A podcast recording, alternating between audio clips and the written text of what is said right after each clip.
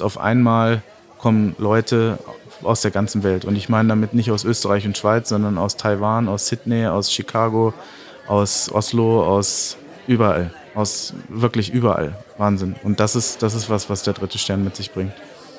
Du musst es von der Pike auf erlernen und ein Koch, der kein Gulasch kochen kann und keinen Kaiserschmarrn machen kann und keine Rouladen schmoren kann und keinen Schnitzel braten kann oder ein Spiegelei, was gar nicht so einfach ist, der ist für mich kein guter Koch. Und ich möchte einfach mit mir selber im Reinen sein und morgens in den Spiegel gucken und sagen, das, was ich mache, da stehe ich dazu. Und so wie ich mit meinen Mitmenschen umgehe, da stehe ich dazu. Ich mache nicht immer alles richtig. Das will ich gar nicht behaupten, aber ich habe die Fähigkeit, mich zu entschuldigen, glaube ich, und zu reflektieren. Und wenn ich das so habe, dann ist das, finde ich, für mich ein ganz guter Weg, durchs Leben zu gehen und das jeden Tag wieder zu machen. Das sind Ziele. Herzlich willkommen. Mein Name ist Daniel Fürk und bevor wir gleich rüber an den Bartresen gehen, möchte ich kurz unseren heutigen Gast vorstellen. Jan Hartwig. Geboren 1982 in Helmstedt, stand für ihn schon sehr früh fest, dass er Koch werden möchte. Er verfolgte dieses Ziel mit einer unglaublich beeindruckenden Leidenschaft und wurde nach vielen spannenden Stationen in überaus erfolgreichen Restaurants im Jahr 2014 Küchenchef des Restaurants Atelier im Hotel Bayerischer Hof in München. Nur ein Jahr später zeichnete der Guide Michelin das Restaurant mit zwei Sternen aus. 2017 schließlich erstmals mit drei Sternen der absoluten Höchstwertung, die Hartwig seitdem erfolgreich mit seinem Team verteidigt. Er ist damit nicht nur einer der erfolgreichsten Köche in Deutschland, sondern seit Eckhard Witzigmann auch der erste Koch, der in München mit drei Sternen ausgezeichnet wurde. Ich freue mich auf ein Gespräch über Verantwortung, Zutaten, Qualität und Inspiration. Viel Spaß und vielen Dank, dass ihr alle wieder mit dabei seid. Zwei Menschen, eiskalte Drinks und eine Menge Zeit für ein persönliches Bargespräch. Herzlich willkommen an unserem Bartresen. Herzlich willkommen zu einer neuen Folge Gin and Talk. Mach es dir gemütlich, lehn dich zurück und tauche ein in die verrucht düstere Atmosphäre unserer Studiobar.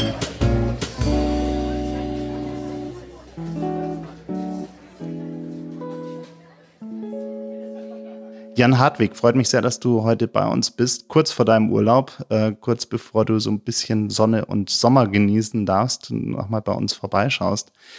Ähm, du bist seit, äh, ja, seit drei, vier Jahren bist du quasi fast schon omnipräsent, wenn es um gute Münchner Restaurants geht oder besser gesagt die besten oder das beste Münchner Restaurant geht. Ähm, hast du dich denn eigentlich äh, in München schon richtig schön eingelebt oder äh, gibt es noch Dinge, die dich an München immer noch ein bisschen wundern? Ja, erstmal vielen Dank für die Einladung. Ich freue mich sehr, hier zu sein. Ähm, ich habe mich eingelebt in München sehr gut sogar, weil ich jetzt fast sechseinhalb Jahre hier bin. Und äh, es gibt aber tatsächlich immer noch ganz viele Ecken in München, die ich kennenlerne.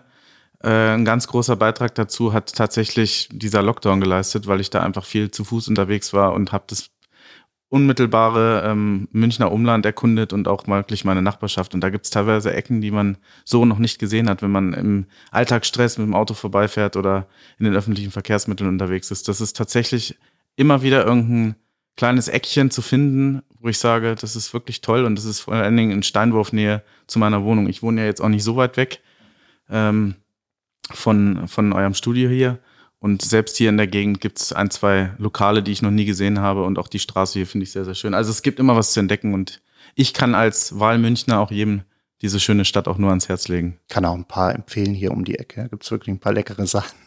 Glaube ich, ja. ähm, äh, genau, kulinarisch München äh, gibt's, äh, hast du so ein persönliches Highlight, also du sagst, keine Ahnung, die Schweinshaxe oder der Schweinsbraten oder irgendwas, was dir hier besonders gut gefällt? Also ohne dass ich jetzt die, die ganzen klassischen Läden auf den Kampf rufen möchte, muss ich ehrlich sagen, meine Meinung nach ist das Schwierigste in München tatsächlich die klassisch bayerische Küche. Da gibt's jetzt wahrscheinlich viele, die mit der Mistgabel auf mich zulaufen würden, aber ich habe ehrlich gesagt noch nicht so richtig eine richtig tolle Schweinshaxe gegessen. Ich bin natürlich viel im, in München und in der Umgebung kulinarisch unterwegs, weil ich einfach als Hobby auch für mich habe, dass ich sehr gerne essen und trinken gehe, wenn ich frei habe. Ähm, klassisch Haxe habe ich jetzt exorbitant gut noch nicht so oft gegessen, muss ich sagen. Ich bin aber natürlich sehr gerne bei schönem Wetter im Biergarten. Hirschgarten, Augustiner Keller finde ich sehr, sehr schön. Ähm, und wenn ich essen gehe, dann bin ich sehr, sehr gerne zum Beispiel im Hippocampus. tolle Terrasse, tolles Essen. Äh, ich bin super gerne in Grünwald draußen beim Chang. Für mich das beste Sushi der Stadt. Und wenn es ein bisschen schicker sein darf, äh, dann auch gerne Landesdorfer Innerhofer zum Beispiel. Die anderen Kollegen, die auch großartig sind, mein Freund Christoph Kunz vom Alois zum Beispiel, Zwei-Sterne-Koch, äh, oder natürlich auch der viel geschätzte Hans Haas, das, die haben äh, für mich das Problem, dass sie die gleichen Öffnungszeiten haben wie ich. Deswegen, ich kann jetzt am Wochenende schlecht ins Tantris gehen oder so weiter. Sind aber natürlich alles exorbitant tolle Lokale. Und ähm, ja, aber es gibt genug in München. Es gibt schöne, viele. Für bayerische Küche kann ich dir sehr den Klingelwirt hier um die Ecke empfehlen. Den kenne ich tatsächlich nicht. Der ist äh, Ballernstraße, Ecke Rabelstraße. Ähm, und die machen äh, bayerische Wirtshausküche und zwar wirklich Wirtshausküche, also nicht irgendwie nur äh, Schnitzel und Schweinsbraten, sondern die haben auch Gerichte auf der Karte, die mal so ein bisschen ganz anders sind, also sehr traditionell sind. Äh, und sie machen alles äh, Bio. Produkt, also es sind alles Bioprodukte, die sie verwenden, ähm, von den, von, ich glaube, von den Hermannsdorfer Landwerkstätten. Ähm, und es ist wirklich lecker. Also der hat leider nur zweimal die Woche mittags auf. Also wenn jemand von denen zuhört, ich hätte gerne, dass ihr mal öfter mittags aufmacht, weil es ist immer so ein bisschen nur Dienstag und Donnerstag. Naja, aber wirklich, wirklich gut. Ja, also wirklich lecker. Ja, probiere ich aus. Danke. Jetzt bist du ja wirklich so ein bisschen, ich glaube, das magst du nicht, das Wort, aber ich sag's trotzdem, so ein bisschen Überflieger, was äh, dein Job angeht. Äh, bist eigentlich immer noch super jung für das, was du erreicht hast. Wann ging das dann bei dir los, dass du gesagt hast, irgendwie dieses, dieses Kochen äh, ist so das Ding, was ich gerne in meinem Leben und mit meinem Leben machen möchte? Diesen Berufswunsch hatte ich schon ganz früh. Also mein Vater ist, äh, ist ausgebildeter Koch und Restaurantfachmann im Übrigen, also Koch und Kellner. Und ich komme aus einer Gastronomiefamilie. Also dieser, dieser Stellenwert Essen und Trinken bei uns in der Familie war immer sehr, sehr hoch gesetzt. Und dass ich aus einer Gastronomie affinen Familie komme und, durch eine, aus einer Gastronomiefamilie an sich, das hat natürlich demzufolge, dass ich da immer in Berührung war und seitdem ich denken kann, habe ich mit diesem Beruf zu tun. Also diesen, diesen Job wollte ich schon, weiß ich nicht, wann diese Initialzündung kam, aber schon ganz, ganz früh machen. Jetzt muss man aber ja schon so ein bisschen ja zu, zu Selbstschmerz veranlagt sein, um dann in diese absolute Spitzengastronomie zu gehen. Ähm, hatte ich das dann auch schon immer fasziniert, einfach was zu machen, was, was besonders ist, was anders ist als andere, nicht diese Standardgerichte, sondern wirklich sich selbst was auszudenken, was komplett. Also ja, das ist jetzt die Frage finde ich relativ komplex, finde ich aber sehr sehr schön, weil dieses sich selbst was auszudenken, das sagt ja schon für mich einen gewissen Reiz, den dieser Job mit sich bringt, nämlich dieses kreative Arbeiten. Du kannst einfach einen Teil von mir und ich sehe es als sowas. Du kannst einen Teil deiner deiner Seele, auch wenn es jetzt relativ kitschig klingt, ich möchte gar nicht irgendwie esoterisch werden oder so, aber du, du legst natürlich einen Teil von dir auf den Teller, weil du, du denkst dir was aus, du befindest das für gut, ja. Ich, ich selber muss das für mich erstmal absegnen und sagen, ich serviere das irgendwem. So, und dann bist du natürlich gespannt, wie kommt das an? Und du legst da eine Emotion von dir drauf. Das ist ähnlich wie einer von dir ein Kunstwerk betrachtet, ohne dass ich jetzt unbedingt meine, dass das Kochen Kunst ist. Kochen ist am Anfang ist es ein, ein ganz normales Handwerk, ja, was erstmal gelernt werden möchte. Und ähm, oder eben du, du machst ein Musikstück und spielst es das erste Mal. Das ist was, was du von dir preisgibst und damit anderen Leuten im Idealfall eine gute Zeit oder einen, einen schönen Moment schenkst. Ähm, dieses Selbstschmerz sehe ich eigentlich nicht so. Ich finde es ein großes Privileg, behaupten zu können, dass ich meinen Traumberuf ausübe. Ich finde es viel selbstschmerzender, wenn ich überlege, ich gehe 10 Stunden, 12 Stunden, 13, 14 Stunden irgendwo arbeiten, wo ich überhaupt keinen Bock drauf habe. Und ich finde, man soll das auch nicht zu wichtig und ernst nehmen. Alles, was wir machen, dieser Beruf ist unheimlich fordernd, der ähm, ist anstrengend. Das sind andere Jobs aber auch. Und ich bin lieber Koch, als wenn ich Unfallchirurg wäre irgendwo und, und da kommen irgendwelche Verkehrsunfälle in die Klinik oder so. Deswegen, ich will damit nur sagen, man muss nicht immer sagen, ja, wir Köche und wir sind, wir haben so viel Arbeit und wir haben so, so, ein, so einen Stress und so. Also nochmal, es gibt Berufe, die sind viel krasser und ich bin einfach froh, was zu machen, wo ich sage, ich gehe da drin auf. Ich habe da ich brenne dafür, ich habe tolle Ideen, mir macht das Spaß und ich kann Leuten damit eine gute Zeit schenken. Das ist für mich, gibt mir das selber so viel wieder, dass ich sage, das ist einfach toll und da ist es, es ist nicht besonders selbstschmerzend für mich. Ist es für dich eigentlich noch Arbeit oder, oder verschmilzt es so ein bisschen mit, mit ja, also, allem? Ja, so einfach ist es dann auch wieder nicht. ja, es Nein. gibt ja, es gibt nee, ja Leute, es, die es, sagen, es verschmilzt tatsächlich mit allem. Ich weiß, wie du das meinst. Es ist einfach so viel, wie gesagt, mir gibt es selber so viel. Ich bin, dieser Job ist auch omnipräsent. Ich habe nie dieses Gefühl, wie ich das aus Kinderzeiten kenne, wenn ich irgendwo bei Freunden äh, spielen war bei meinem Kumpel oder so, wo dann der Vater um 17.30 Uhr abgeschafft nach Hause kam und hat erstmal gesagt, so, und jetzt muss ich erstmal zwei Stunden meine Ruhe haben. Der, Papa hat jetzt, hat jetzt Feierabend und so. Dieses Gefühl kenne ich aus meiner Familie nicht und dieses Gefühl habe ich auch selber noch nicht gehabt. Wenn ich nach Hause komme, dann bin ich auch froh, Feierabend zu haben. Dann freue ich mich auf eine Dusche. Ähm, ich freue mich vielleicht auch noch mal irgendwie ein, ein Getränk zu nehmen mit einem Kumpel oder so. Das kommt aber sehr, sehr selten vor in der Woche, weil ich da, weil das einfach für mich zu, zu anstrengend ist. Ähm, und weil der nächste Tag dann zu anstrengend wäre. Aber ich habe nie das Gefühl, boah, jetzt muss ich erstmal, mir tun jetzt so die Füße weh und jetzt bin ich erstmal so kaputt und jetzt kann ich erstmal zwei Stunden nicht sprechen. Das habe ich nie. Und in, in, insofern, ich, wie gesagt, du hast es vorhin angekündigt, heute ist mein letzter Arbeitstag, ab morgen ist Urlaub. Ich werde mich morgen mit dem Job beschäftigen, ich werde mich übermorgen mit dem Job beschäftigen und nächste Woche. Und das ist unabhängig davon, ob ich frei habe, Urlaub habe, arbeite äh, oder irgendwas. Insofern, wenn du das einfach um dich drum hast und dich gerne mit diesem Thema auseinandersetzt, dann ist es natürlich fast in Anführungsstrichen mehr Hobby als Beruf. Aber da das das für mich verschmilzt, ist es einfach das, ja, für mich das, das Ideale. Wie viel Inspiration nimmst du von, von Reisen mit aus anderen Ländern? Also bist du dann schon auch so, dass du dich so ein bisschen darauf vorbereitet und sagst, du möchtest mal hier und da und dort essen gehen, was ausprobieren? Ja, sicher. Also gerade jetzt in den, in den schwierigen Zeiten ist ja ein geplanter Restaurantbesuch noch viel wichtiger als jetzt ein spontaner, weil es einfach sein kann, dass du irgendwo hinfährst und die sagen dann, nee, aufgrund der Abstandsregelung ist es für heute schon voll. Also das muss schon geplant sein. Das das ist es bei mir auch. Ähm, ich nehme viel Inspiration aus irgendwelchen Reisen mit. Natürlich ist es umso interessanter, umso weiter man weg ist. Also natürlich ist ein, ein, Fischmarkt in Portugal super interessant, aber ich war vor zwei Jahren im Sommer um diese Zeit für fast drei Wochen in Tokio und das war natürlich eine andere Welt und, und für mich ganz, ganz horizonterweiternd und inspirierend. Aber das ist es auch, egal welche Reise man man unternimmt. Äh, Deutschland ist ja auch wunderschön, also fast man kann ja fast dieses Jahr gar keinen Urlaub in Deutschland machen, weil wirklich alles aufgrund dieser Corona-Beschränkungen sich auf Deutschland ähm, fixiert. Ja, also ich habe gestern mit meinem Bruder telefoniert, der der der war an der Ostsee, der hat gesagt, das kannst du dir nicht vorstellen. Das ist einfach unfassbar, was da was da los ist und da ist man eigentlich schon fast froh, wenn man dann wirklich noch mal irgendwo ins nähere Ausland kann. Aber eine Reise ist immer inspirierend und horizont erweiternd, definitiv.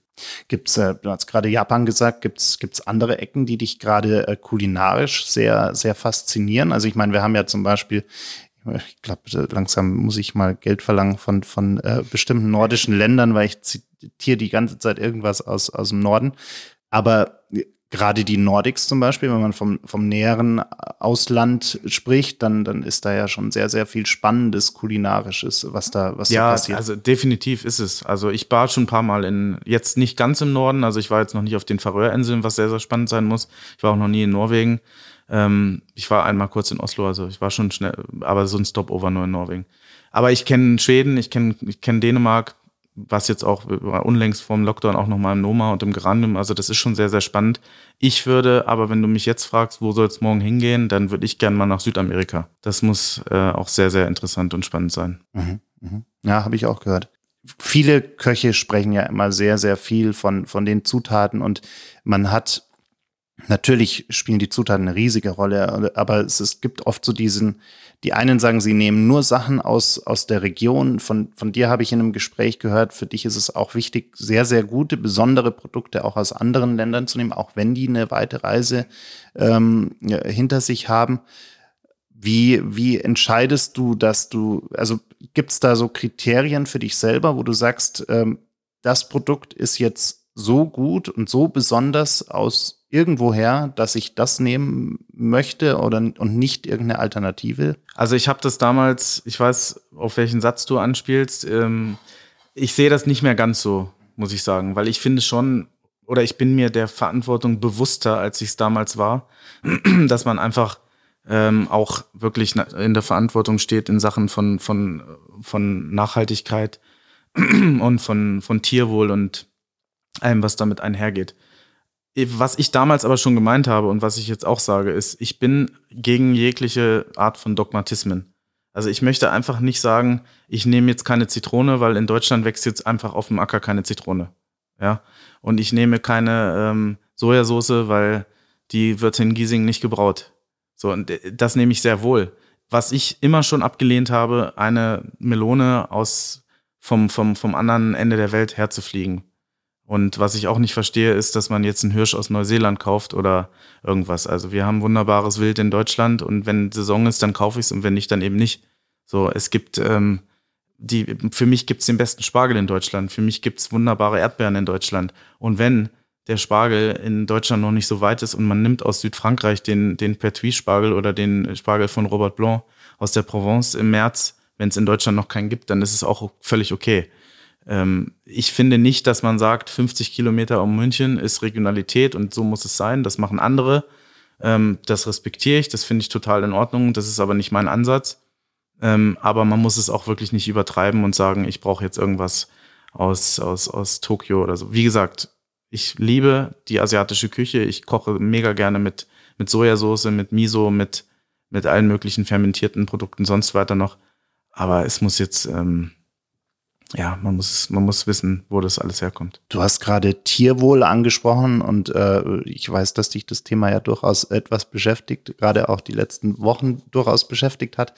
Warum haben wir Deutschen eigentlich so ein schwieriges Verhältnis zu Fleisch? Also es ist, äh, es muss billig sein, es muss irgendwie verfügbar sein, es muss am besten jeden Tag auf dem Teller sein äh, und, und wir machen uns irgendwie in der Masse viel zu wenig Gedanken darüber, wo es herkommt und wie es aufgewachsen ist, äh, wie damit umgegangen wird.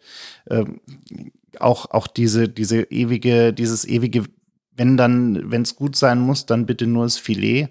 Äh, hast, kannst du dir das erklären, wo, wie, warum das so schwierig gerade bei uns in Deutschland ist? Nee, kann ich mir nicht erklären, weil es mir auch überhaupt nicht, es leuchtet mir überhaupt nicht ein. Also letzter Punkt Filet. Filet ist für mich das langweiligste Stück vom ganzen Tier. Das ist einfach ähm, für mich, ich, ich würde jedes, jederzeit ein, ein Entrecote oder ein Kotelett oder, oder irgendwas vorziehen vor einem Filet. Das ist schon mal das Erste. Und das Zweite ist, die Menschen denken, warum auch immer, ohne Fleisch ist es keine vollwertige Mahlzeit. Also wenn du jetzt sagst, was hast du heute gegessen? Ich hatte Pellkartoffeln mit Quark, ja, und was gab's dazu oder was gab's danach? Das ist entweder eine Vorspeise oder ein Snack oder eine Beilage, aber das ist nie ein vollwertiges Essen. Verstehe ich nicht. Also ich kann mich sehr, sehr gut vegetarisch ernähren, wenngleich ich kein Vegetarier bin. Ich habe damals, du hast ja eben auch angespielt, wahrscheinlich auf diese Instagram-Geschichte, ähm, bei mir kamen dann Leute und sagen, ja, aber wenn ich jetzt ihre Gerichte sehe, die sie auf der Karte haben und ihre Bilder, die sie posten, sie verwenden ja auch Taube und sie verwenden ja auch Reh und sie haben ja, sie kochen ja mit Fleisch. Und dann habe ich gesagt, das ist ja der Punkt. Ich habe ja nie gesagt, dass ich Vegetarier bin. Ich habe ja auch nie gesagt, dass ich kein Fleisch esse oder dass ich überhaupt kein Fleisch mag. Im Gegenteil, ich esse sehr, sehr gerne Fleisch. Aber was gibt es zum Beispiel, wenn wir jetzt von Tierwohl sprechen, als humanere Tötung, wie von, wenn, wenn ein Reh auf der Waldlichtung erschossen wird? Es hat keinen Stress, es hat keinen Transportstress, es wird nicht eingefärcht in, in irgendwelchen Käfigen, es wird nicht, es wird nicht zerdrückt von, von, von seinesgleichen in irgendwelchen Legebatterien, wie es, wie es Geflügelmastbetriebe machen. Und das ist ein, ein, ein vergleichbarer, schöner Tod, weil es, bevor der Schuss im, im Ohr angekommen ist, ist das, das Tier schon längst tot. Ja, vorausgesetzt natürlich, der Jäger hat vernünftig getroffen, aber davon gehen wir jetzt mal aus. Ich bin nicht gegen Fleisch. Ich bin nur über äh, ich bin nur gegen, gegen, gegen Fleischverramschung in Form von, von Billigfleisch. Und ich bin ganz klar, und mir ist bewusst, dass das wahrscheinlich auch nicht bei jedem so ankommt, wie ich es jetzt meine. Ich bin einfach der Meinung, dass Fleisch, dass niemand ein Anrecht hat, jeden Tag Fleisch zu essen. Fleisch sollte ein Luxusprodukt sein. Fleisch muss viel teurer sein. Und Fleisch muss sich nicht jeder leisten können. Fleisch muss ein Luxusprodukt sein, wo, wo nicht jeder ein Anrecht drauf hat jeden Tag. Und nicht, ich nehme mich damit ein. Ich sage nicht für mich, ich beanspruche nicht für mich, dass ich jeden Tag Fleisch essen muss. Ich esse auch nicht jeden Tag Fleisch. Und schon gar nicht esse ich diese fleischverarbeiteten Sachen. Ich mache einen großen Bogen mittlerweile um irgendwelche industriell gefertigten Wurstwaren und so weiter, weil das ist auch das große Problem. Viele sind sich gar nicht bewusst darüber, wie viel Fleisch sie denn wirklich essen.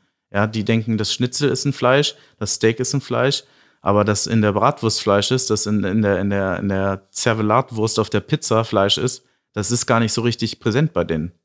Das ist richtig, ja. Also ich, ich habe auch das Gefühl, viele tun sich einfach schwer. Ich, wenn man jetzt so eine Stadt wie München nimmt, wir haben ganz viele, ich kenne früher, wo ich, wo ich aufgewachsen bin, also wirklich in, mitten in München, ähm, es gab an jeder Ecke irgendwie eine Metzgerei. Ich, ich weiß noch ganz genau, bei mir um die Ecke, da hat die SZ mal einen großartigen Artikel äh, drüber gemacht. Es gab die Metzgerei Käsmeier.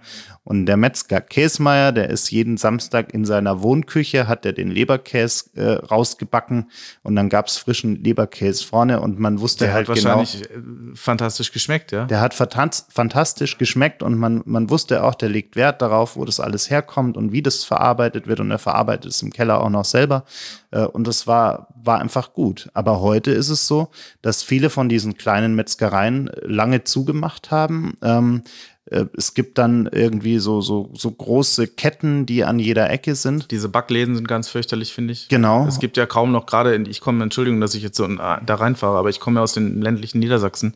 Da gibt's ja kaum noch Bäcker. Also im Sinne von, dass der Bäckermeister morgens um vier in die Backstube geht und anfängt zu backen. Und wenn die Semmeln leer sind, dann sind sie leer. Es gibt diese, diese Backfabriken, die heißen ja auch so, ja. Und äh, finde ich ganz fürchterlich. Und so ist es natürlich, gib den Ball gerne wieder zurück mit den Metzgereien. Wo, wo kriegst du denn, also wenn du auch privat kochst, wo, wo bekommst du denn äh, oder wie erkennst du, dass das Fleisch, was du da jetzt einkaufst, äh, okay ist oder gut ist? Hast du da so ein paar, hast du ein paar Tipps, wenn, wenn jetzt jemand zuhört, der sagt, ich, ich würde gern einfach, ich würde gern mehr drauf achten, aber ich weiß nicht so recht wie. Ja, also da bin ich natürlich privilegiert, weil ich einfach diesen, diesen Beruf gelernt habe und damit tagtäglich zu tun habe. Ich kann das gut verstehen, dass manche Leute sich die Frage stellen, ich würde gerne, aber ich erkenne es so schwer. Weil natürlich auch draufstehen kann, ähm, das Blaue vom Himmel, ist ja ganz klar. Ich muss ganz ehrlich sagen, ich, es fängt schon mal da an, dass man sich natürlich im Klaren darüber sein muss, was kann ich wirklich erwarten, wenn wir bei irgendeinem Discounter Billigfleisch kaufe. Was kann ich da erwarten? Da muss ich mich selber erstmal reflektieren. Was kann ich wirklich erwarten, wenn ich bei einem Discounter billiges Fleisch kaufe? So. Und wenn ich das nämlich, wenn ich mir diese Frage stelle und bereit dafür bin, mehr Geld auszugeben, dann gehe ich eben in München, wir sind wir gesegnet mit dem Viktualienmarkt zum Beispiel. Ähm, und dann gehe ich dahin und dann, dann suche ich mir einen Metzger. Und dann kann man sagen, kommt es einfach drauf an, dass man von, von welchem Idealwert man auch ausgeht. Also zum Beispiel ist ein Schweinefleisch nicht per se Schweinchen rosa. Ein Schwein kann durchaus ein bisschen rötlicher sein. Ich finde das ist viel besser, ja. Es ist eine, eine, eine Frage von der, von der Fettdurchwachsung, ja. Viele Menschen haben so Angst vor Fett. Das ist überhaupt nicht das Problem, das tierische Fett auf dem Schwein. Also zum Beispiel Fett von alten Schweinen ist, ist, ist gut, also ist cholesterinsenkend, ja. Das ist jetzt gar nicht so, so diese, diese, diese Todwaffe, wie immer viele sagen. Das sind, das sind Menschen, die, die, die, die schneiden das, das Fett vom, vom Schwein weg und schmieren sich morgens jemand Margarine aufs Industriebrötchen. Das ist viel schlimmer. Und ähm, ja, ansonsten mit den ins Gespräch gehen mit den mit den Metzgern und sagen, ich möchte wirklich ein hervorragendes Fleisch kaufen. Worauf muss ich achten? Ich meine, das, die haben das gelernt, die leben davon und ähm, im Idealfall beraten sie einen dann gut. Aber Fakt ist, wie gesagt, Schweinchen ist nicht rosa und Kälbchen ist nicht ist nicht fast weiß. Also äh, ich kaufe zum Beispiel, wenn ich Kalb kaufe im, für für einen Laden nur Kalb, die schon auch mal ähm, ein bisschen Heu gehabt haben. Also es sind nicht reine Milchkälber, ja, weil die auch nach nichts schmecken. Das ist für mich einfach auch letztendlich so eine Sache, was kommt da bei mir auf dem Teller draus raus? Ich gehe natürlich auch aus, aus, aus Kochsicht daran, was bietet mir im ersten, äh, also äh, nach meinem Primärziel den besten Geschmack. Und für mich ist ein Kalb, was nur Muttermilch gehabt hat, ist für mich kein, kein toller Geschmack. Das muss schon einmal wenigstens über die Weide gewesen sein und mal ein bisschen selber gefressen haben. Dazu kommt dann aber, dass es eben nicht so romantisch rosa ist, wie das jeder so kennt und, und komplett ohne Fett. Ich finde, ich weiß gar nicht, warum das irgendwie erstrebenswert ist, ein Fleisch zu essen, was 0,0 Fett hat. Das ist über, ich finde das überhaupt nicht erstrebenswert. Und wenn man dann überlegt, dass, dass Putenbrüste sechs, sechseinhalb Kilo kriegen, dann darf man sich nicht wundern, wie sowas entsteht. Ja, das geht nicht ohne Medikation und ohne, ohne, ohne Hinzüchten auf sowas und so. Und das ist total krank. Ja, wenn man diese Viecher sieht, die fallen vorne über, weil das ist so überzüchtet, dass dieser, dass dieser Brustanteil so groß und fett ist, weil jeder nur Putenbrust isst.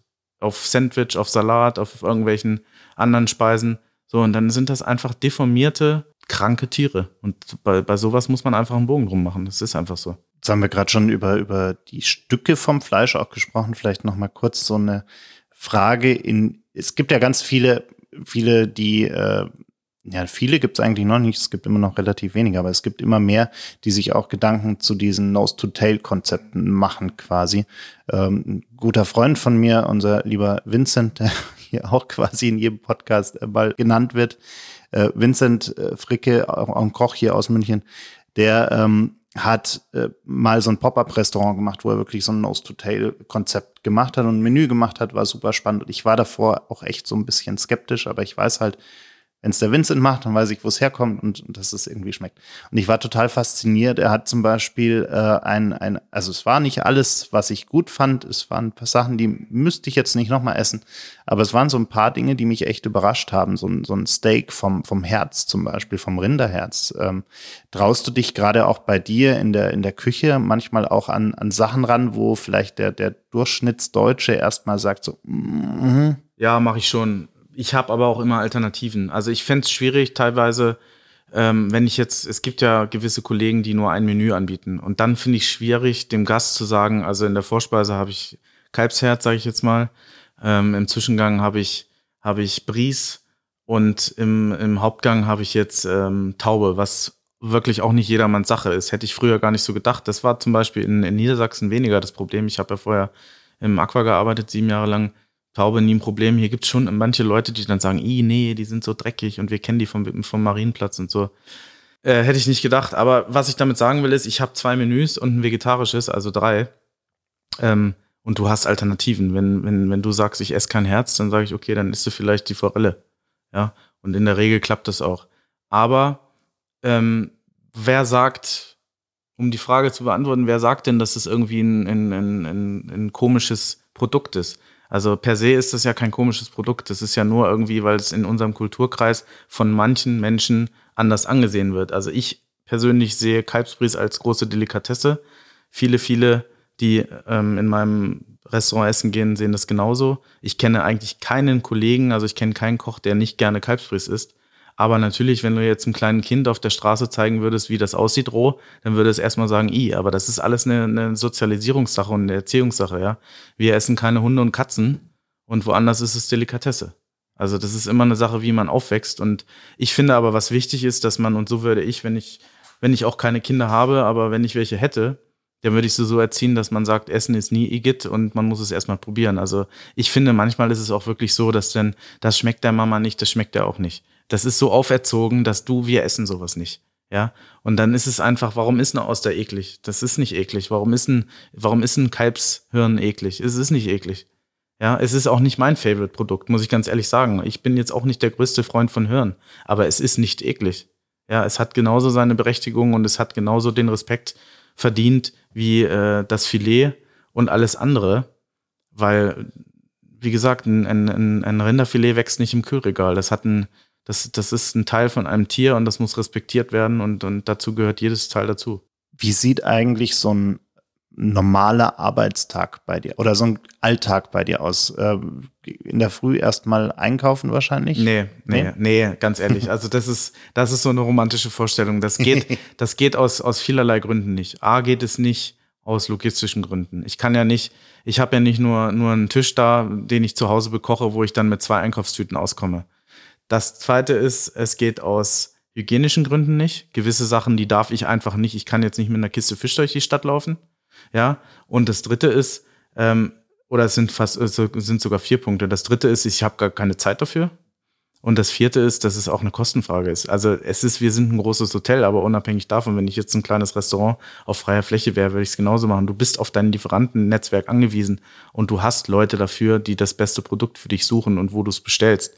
Aber diese, diese romantische Vorstellung, dass ich so auf so einem Vespa-Roller mit meiner Kochjacke zum Markt fahre und da die Äpfel in meine Tüte reinrolle, und das ist völliger Quatsch. Es gibt also, ja durchaus das, Kollegen, die das so inszenieren. Ja, das gibt es, aber es ist, wie du sagst, eine Inszenierung. Da lege ich meine Hand für ins Feuer. Was wir machen, ja, und da sind wir auch gesegnet mit diesem Bauch von München in Form von diesem Viktualienmarkt, dass wenn man sagt, du, äh, ich bin jetzt nicht einverstanden mit gestern. Der Granatapfel, ganz simples Ding, Granatapfel war nicht schön. Geh schnell, fahr mit dem Fahrrad schnell zum Viktualienmarkt, kauf einen Granatapfel. Das geht schon. Aber dass ich den Einkauf morgens mache für meine Gäste abends, da will ich ja nichts anderes mehr machen. Und wie gesagt, stellt euch vor, ich laufe mit dem Steinbutt durch, durch die Kaufinger Straße. Also äh, es macht kein Mensch. Das ist alles Inszenierung, wirklich. Ja, aber wie, wie geht dein Tag dann? Der Tag los? geht los, dass ich äh, in den, in, in, in, ins Geschäft gehe, dass ich in die Küche gehe, dass ich ein kurzes Meeting mache mit meinen, mit meinen äh, Sous-Chefs und Chefdepartys. Die erste Frage ist immer, wie ist die Ware? Ist alles gekommen? Wie, ich schaue mir die Ware an, ich kontrolliere die Ware. Ist die so, wie ich mir vorstelle? Wenn das so ist, ist es super, dann können wir direkt anfangen. Wenn nicht, muss man eben sagen, es fährt einer zum Viktualienmarkt und kauft einen Granatapfel. Zum Beispiel. Ist jetzt ein ganz banaler Vergleich. Ähm, und dann wird der Tag besprochen. Das weiß aber in jeder, in, in, in, in der Regel weiß eigentlich jeder am Vortag schon, was am nächsten Tag passiert. Das heißt, du weißt, wir kriegen einen Forecast, was die Gäste angeht. Du weißt, wir haben heute Abend so und so viele Gäste. Du kennst die Präferenzen von den Gästen. Heute kommt ein Stammgast, der mag das und das. Seine Frau mag das und das aber nicht. Seine Tochter hat eine Allergie. Das weiß man alles vorher schon. Also ich sage nicht dann abends, um Gottes Willen, okay, ein Allergiker, der kein Fischeiweiß verträgt. Sowas weiß ich vorher, wenn es der Gast denn sagt. Wir machen aber Pre-Calls beziehungsweise auch eine E-Mail-Bestätigung und Erinnerung und da steht dann sowas auch drin, dass man bitte Allergien und Abneigungen mitteilen muss, damit wir uns dementsprechend darauf vorbereiten können. Und dann weiß man sowas vorher. Also ich wusste gestern schon, dass heute ein Geburtstag da ist, der kriegt einen kleinen Kuchen mit einer persönlichen Signatur von mir und ich weiß, dass einer, äh, dass eine, schwangere, eine schwangere Dame da sitzt, der brate ich dann dementsprechend das Fleisch durch. Sowas weiß ich vorher. Dieses ist dann alles besprochen und dann fängt, fängt jetzt, äh, das sogenannte Mise en place an, also die Vorbereitungsarbeiten. Ich mache dann zwischendurch, koche in der Regel alles, was flüssig ist in dem, in dem Laden. Also ich koche die Soßen und die Fonds und ähm, filetiere Fische, bin im Diskurs mit meinen Mitarbeitern, laufe natürlich von A nach B und schaue mir das alles an und mache dann zwischendurch ein bisschen Büroarbeit. Das ist ungefähr ein bis zwei Stunden am Tag, mal mehr, mal weniger. Dann gibt's natürlich relativ viele Pressegeschichten nebenbei. Ähm, wir machen um 17.40 Uhr ein Service-Meeting mit Küche und Service und besprechen den Abend nochmal durch. Und um 18 Uhr geht die Tür auf und die Gäste kommen. Vorher wird noch eine kleine Pause gemacht, wir essen was zusammen. Dann wird gekocht, dann ist die, die, die reine Servicezeit. Das geht circa bis im Moment bis 22.30 Uhr, sage ich mal, 23 Uhr. Dann wird der nächste Tag besprochen und dann geht jeder nach Hause und trifft sich am nächsten Tag wieder. Für die, die äh, vielleicht da gar kein so ein richtiges Gefühl dafür haben, wie, wie viele Leute sind es eigentlich bei euch wirklich in der Küche? Mit mir zehn.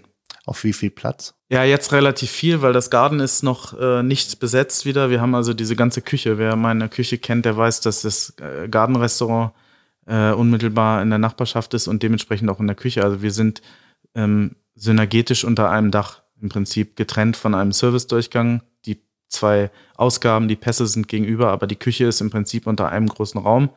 Jetzt nutzen wir alles, deswegen ist es relativ großzügig. Ansonsten ist es relativ klein, muss man sagen. Aber das hat auch was für sich, das sind kurze Wege und ähm, ja, hat alles seine Berechtigung. Jetzt hast du deinen dritten Stern ja schon das zweite Mal verteidigt dritte quasi. Mal. Oder das dritte, dritte Mal, Mal, sogar schon. Ähm, was, was bedeutet der für dich eigentlich? Also wirklich für dich persönlich, jetzt könnte man ja sagen, es ist eine Auszeichnung von vielen, aber, aber natürlich hat der ja schon einen anderen Stellenwert. Ja, definitiv. Also der, der Michelin-Stern ist einfach das Nonplusultra, ja. Ich will da keine anderen Restaurantführer schmälern, aber das ist einfach so. Und ähm, es gibt nichts, was weltweit so viel Anerkennung erfährt wie der Guide Michelin und so viel Akzeptanz hat in allen Reihen, also von Gästen, von Kollegen, von Kritikern. Das muss man ganz klar sagen. Dieses, diese Bewertung, die hat schon Gewicht. Und letztendlich ist es das, der Traum von einem jeden Koch. Also ich, wie gesagt, ich glaube das immer nicht, wenn einer sagt, ja, mir, ich will das gar nicht haben und ich will nur einen Stern oder so. Also ich bin der Meinung, dass es schon Unterschiede gibt. Ja, mein Vater, den ich, den ich, den ich für seine Arbeit, also den ich natürlich sehr schätze, aber auch für seine Arbeit, der strebt natürlich nicht an, irgendwelche Sterne zu kochen. Das ist ein ganz anderes Klientel, was der auch anspricht.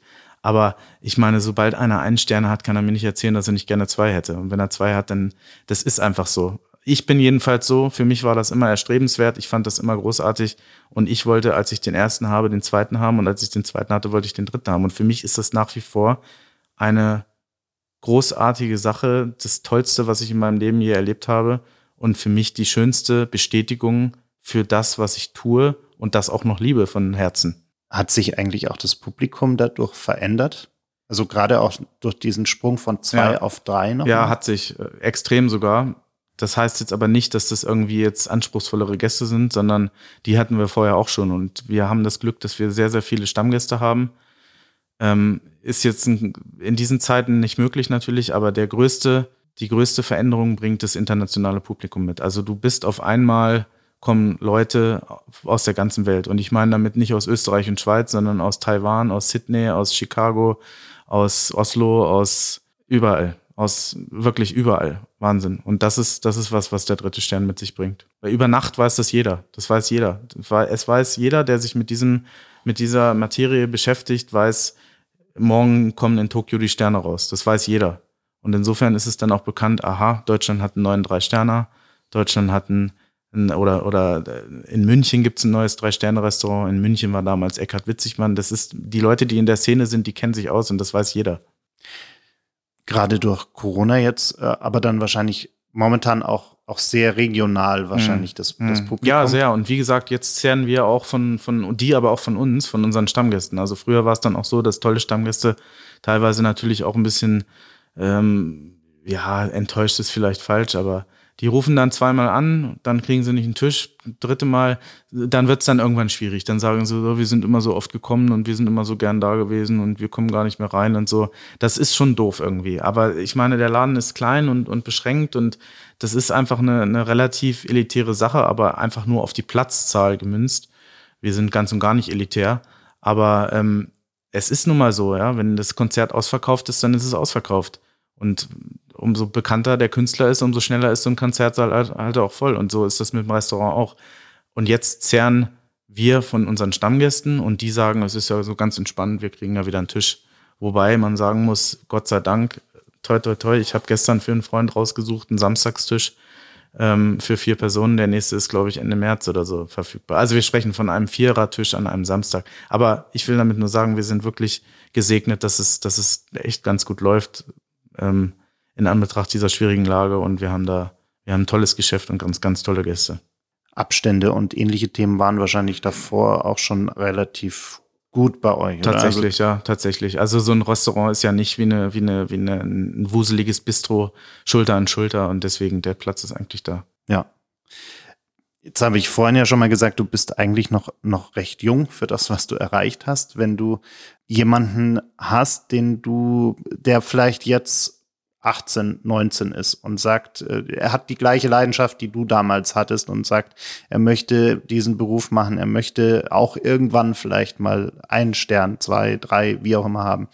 Ähm, hast du einen Tipp für den, wie er starten sollte, was er machen sollte? Also quasi so einen, so einen äh, Karriere-Ratschlag? Also man muss sagen, ich bin jetzt kein Mensch, der unbedingt glaubt, das ist alles vom Schicksal gelenkt und so weiter. Aber ich bin jemand, der sagt, ich bin auch dankbar, dass man natürlich auch hier und da ein bisschen Glück gehabt hat. Ja, also mir sind die drei Sterne nicht in den Schoß gefallen. Aber jeder Stelle, wo ich war, hatte, hat mir irgendwie im Nachhinein was gebracht. Also dann, ich habe einfach tolle Leute kennengelernt. Ich bin von da nach da durch den Kontakt zu dem und dem und dem. So, ähm, das ist erstmal das, dass man sagen muss, natürlich, da bin ich, dessen bin ich mir bewusst, dass ich es da einfach ganz gut gehabt habe. Das kommt aber auch daher, weil ich auch wirklich immer mir den Arsch aufgerissen habe und, und, und, und, und dafür gebrannt habe. Also erstmal muss man natürlich selber investieren in Form von seiner, von seinem eigenen Input, von seiner Motivation, von seinem Engagement, von seiner Loyalität, von seinem, von seiner Bereitwilligkeit, dafür alles zu geben. Und dann finde ich es ganz wichtig, dass dieses romantische Bild von Instagram zum Beispiel einfach auch in Anführungsstrichen gesetzt werden muss. Das heißt, ein 18, 90, 18 19-Jähriger sollte sich nicht denken, na, so ein, so ein Instagram-Chef, das ist alles, das sind alles Momentaufnahmen, das sind so Snapshots, die nicht wirklich den Tagesablauf widerspiegeln. Ja, das sind alles Bilder, die eine gewisse Stimmung da geben und die, die eine gewisse Ästhetik natürlich auch vermitteln, aber das natürlich Schweiß und und, und, und, und Fleiß und alles dem hervorgeht, das wird dann manchmal vergessen. Und Fakt ist, dass es ein knallharter Job ist, der viele, viele Stunden einfordert und viele, viele soziale Kontakte gehen damit mit ziemlicher großer Sicherheit, gehen damit auch, gehen da, gehen da auch drauf bei, wenngleich natürlich unheimlich viel dafür wiedergegeben wird. Ja, man, man, es, es gehen Freundschaften kaputt, aber es kommen ganz viele neue Spannende dazu. So habe ich es empfunden. Abschließend dazu muss ich sagen, ich finde es sehr, sehr sinnvoll, wenn man in einem normalen Betrieb lernt. Also ich bin nicht der Meinung, deswegen, ich werde das auch immer gefragt, ja, mein Sohn macht eine Cross-Ausbildung, kann er das bei Ihnen machen? Nee, kann er nicht. Ich bilde überhaupt nicht aus. Weil, weil das ist einfach bei mir, ich habe eine gewisse, einen gewissen ja, Leistungsstandard, den ich einfach da auch anfordere. Und ich kann keinem Menschen erklären, wie er jetzt, wie er die Hand beim Schneiden hält. Also das, das muss er einfach vorher wissen. Und das meine ich gar nicht despektierlich, aber man tut dem jungen Menschen auch keinen Gefallen damit, in so einem Lokal zu lernen. Du musst es von der Pike auf erlernen und ein Koch, der kein Gulasch kochen kann und keinen Kaiserschmarrn machen kann und keine Rouladen schmoren kann und keinen Schnitzel braten kann oder ein Spiegelei, was gar nicht so einfach ist, der ist für mich kein guter Koch. Und äh, das vergessen viele, dass das einfach ein, ein Job ist, ein Handwerk, das zu lernen es gilt. Das ist richtig, ja. Hast du denn eigentlich noch Ziele? Also ich meine, natürlich hast du noch Ziele, aber äh, man könnte jetzt sagen, du hast alles erreicht, äh, was, was irgendwie Auszeichnungen angeht, äh, aber dafür wärst du ja ein bisschen jung, irgendwie jetzt zu sagen, nee, ich mache jetzt den gleichen Stiefel für die nächsten 20 Jahre und dann gehe ich irgendwann mal äh, oder 30 Jahre und dann gehe ich irgendwann mal in Rente. So, ich muss echt noch ganz schön lange arbeiten, stimmt.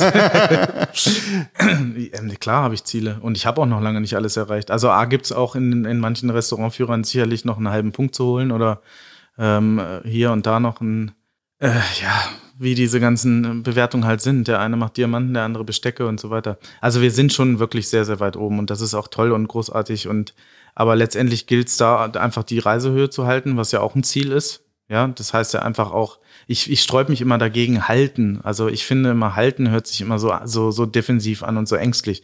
Bin ich nicht. Und ich bin da auch wirklich, ich mache einfach mein Ding, so wie wir es machen und nach dem bestmöglichen Qualitätsanspruch und nach bestem Wissen und Gewissen. Und ich finde nicht, also ich will jetzt nicht unbedingt halten, aber letztendlich, klar, muss man das Niveau halten. Ich sag's mal, ich sag's mal so mit dieser Reiseflughöhe halten. So, das ist auf jeden Fall ein Anspruch, der viel Arbeit mit sich bringt. Dann ist es natürlich ein Bestreben, wenn hoffentlich alles wieder einigermaßen normal ist, auch wieder international ein bisschen besser, ähm, ja, ein bisschen, sich ein bisschen besser ins Gedächtnis zu rufen, internationalen Stellenwert zu stärken, ein bisschen bekannter zu werden. Und letztendlich muss ich ganz ehrlich sagen, es ist für mich auch ein großes Ziel, dass so wie ich jetzt hier vor dir sitze und sage, das ist mein Traumberuf und so weiter, dass ich das auch in zwei, drei Jahren noch sehe oder in zehn Jahren oder in 15 Jahren. Weil ich möchte mich nicht verbrennen für irgendwas, ich möchte mich nicht aufreiben, ich möchte kein Hamsterrad, in dem ich rumlaufe, ich möchte nicht, dass mir das irgendwie zur Bürde wird, was ich jetzt in den höchsten Tonen lobe und wovon ich einfach mit großer Freude spreche. Ich möchte einfach mir selber und meinen Mitmenschen, die mit mir arbeiten an dieser Sache, diesen Spaß erhalten. Und ich möchte gerne morgens mir die Zahnbürste in den Mund stecken und sagen, ich habe Lust zur Arbeit zu gehen und nicht das nicht als, als Kampf oder als Stress, den es ist, aber es gibt auch positiven und negativen Stress, das wäre dann negativer Stress, zu empfinden, dass ich sage, um Gottes Willen, jetzt muss ich wieder zur Arbeit. Ich freue mich extrem auf den Urlaub, der ab morgen beginnt, aber ich weiß, dass ich mich auch wieder freue, wenn es losgeht. Und ähm, das ist so ein, so ein gesundes Mittelmaß und eine gesunde Betrachtung zur Arbeit. Das darf nie Hamsterrad sein. Das darf nie irgendwie, ja, das darf nie irgendwie zum, zur, zur, zur, zur Mühle werden. Aber das darf im Gegenteil auch nicht irgendwie alles darüber stellen. Also es gibt auch noch eine Familie und es gibt auch noch eine Lebenspartnerin, die ich habe. Und es gibt auch, ich habe einen Bruder, ich habe eine Nichte, ich habe einen Neffen, ich habe Eltern, ich habe Großeltern, ich habe eine Freundin das ist, ich habe Freunde, das ist mir alles wichtig. Also ich bin jetzt auch nicht der, der Autist, der jetzt nur ans Kochen denkt und so weiter. Es ist ein gewisses Mittelmaß, muss einfach da sein. Und das sind alles Ziele, die ich habe.